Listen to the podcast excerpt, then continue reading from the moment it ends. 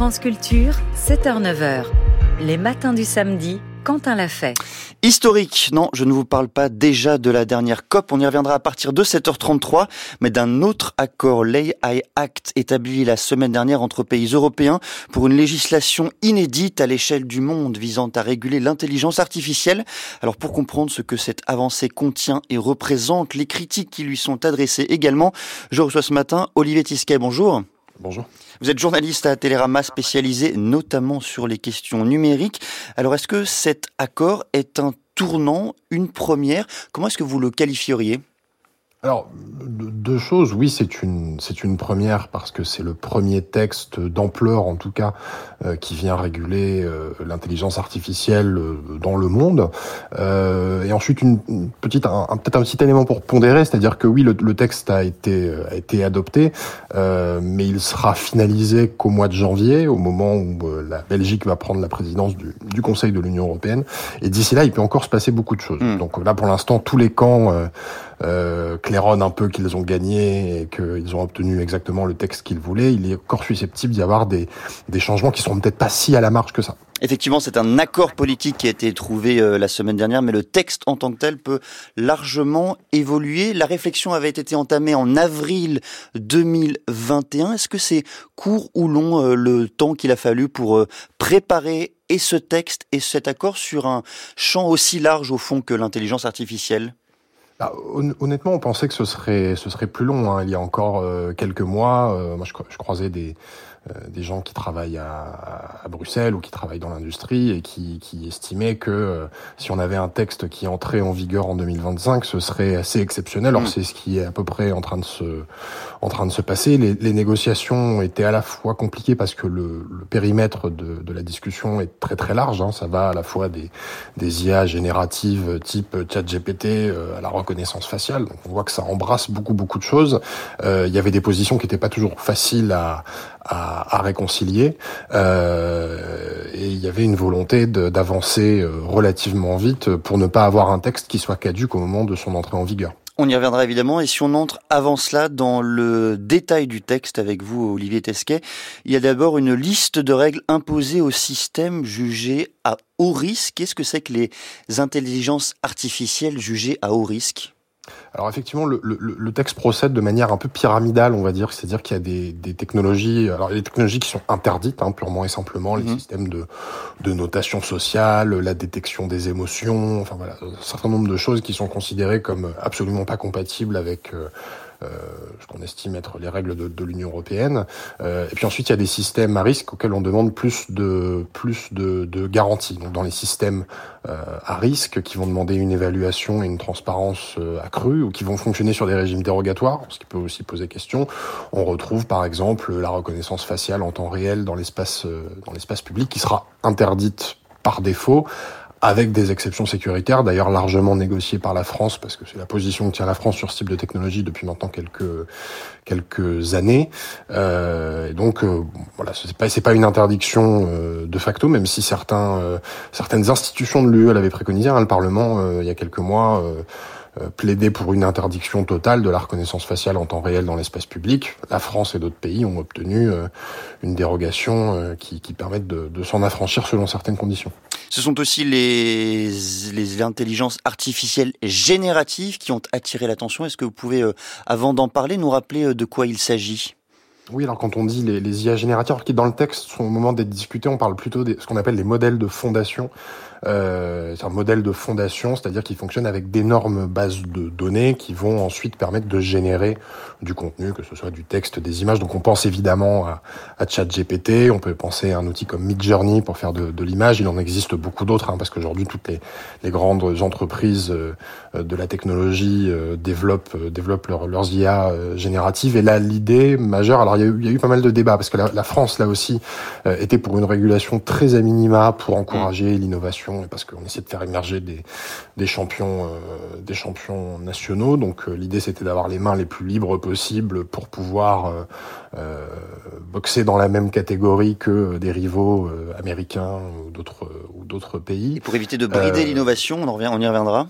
Ouais, mais mais mais le, la, la question sur les sur les IA génératives, c'était surtout de signaler de manière explicite quand ces contenus sont créés par une intelligence artificielle, c'est-à-dire que si on génère du texte sur ChatGPT, il faut qu'il soit mentionné quelque part euh, que c'est du texte qui, qui est généré euh, artificiellement, qu'on ait un respect du droit d'auteur, ça aussi c'est une, une, mhm. une, vieille ancienne bruxelloise, et c'est vrai que c'est cette question-là pour les créateurs est assez cruciale dans, dans un univers qui est l'univers des IA génératives.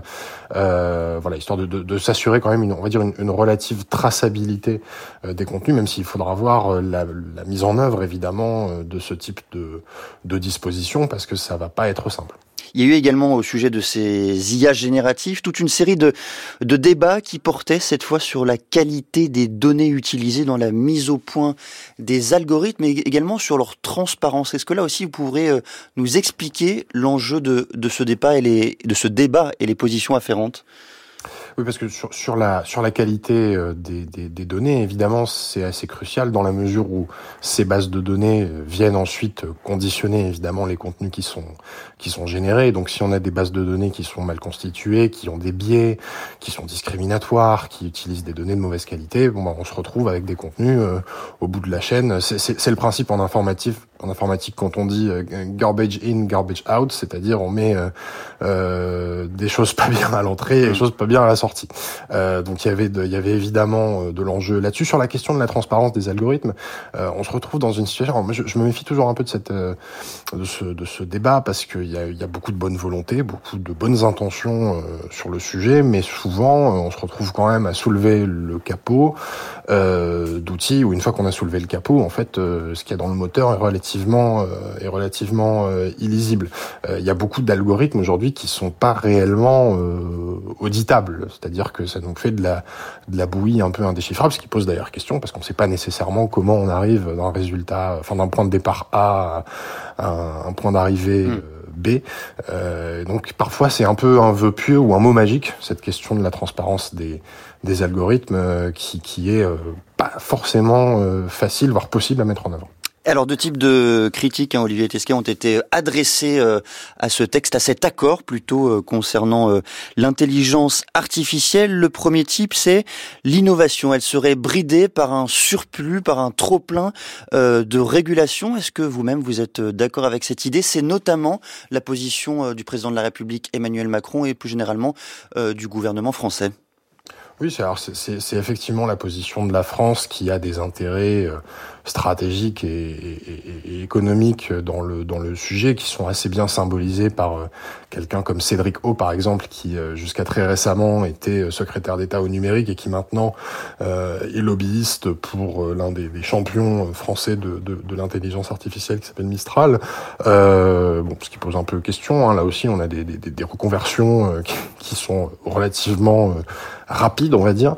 Je, je, me méfie énormément de de cet argument de, de, de l'innovation, parce qu'on voit bien que ces dernières années, sur les 10, 15, 20 dernières années, euh, cet argument de l'innovation en matière euh, technologique a souvent euh, servi euh, de, de, prétexte et a masqué des, des scandales, des abus qui ont violé la vie privée, qui ont violé les droits humains, qui ont violé les règles de la concurrence. Enfin, c'est exactement sous ce prétexte-là qu'on a laissé proliférer les grandes plateformes dont on a beaucoup parlé, grandes plateformes américaines, ces, ces, ces dernières années. Donc l'idée de l'autorégulation, on a beaucoup entendu ça. Hein. C'était aussi ce que disait par exemple euh, Sam Altman, le, le, le patron d'OpenAI, euh, l'un des champions, on va dire, de, de, des IA génératives, justement largement soutenu financièrement par Microsoft. Mhm. C'est-à-dire la régulation, oui, mais l'autorégulation. On voit bien que l'autorégulation euh, en matière numérique dans des univers hyper financiarisé, parce que c'est quand même de ça dont il s'agit. Hein. C'est-à-dire que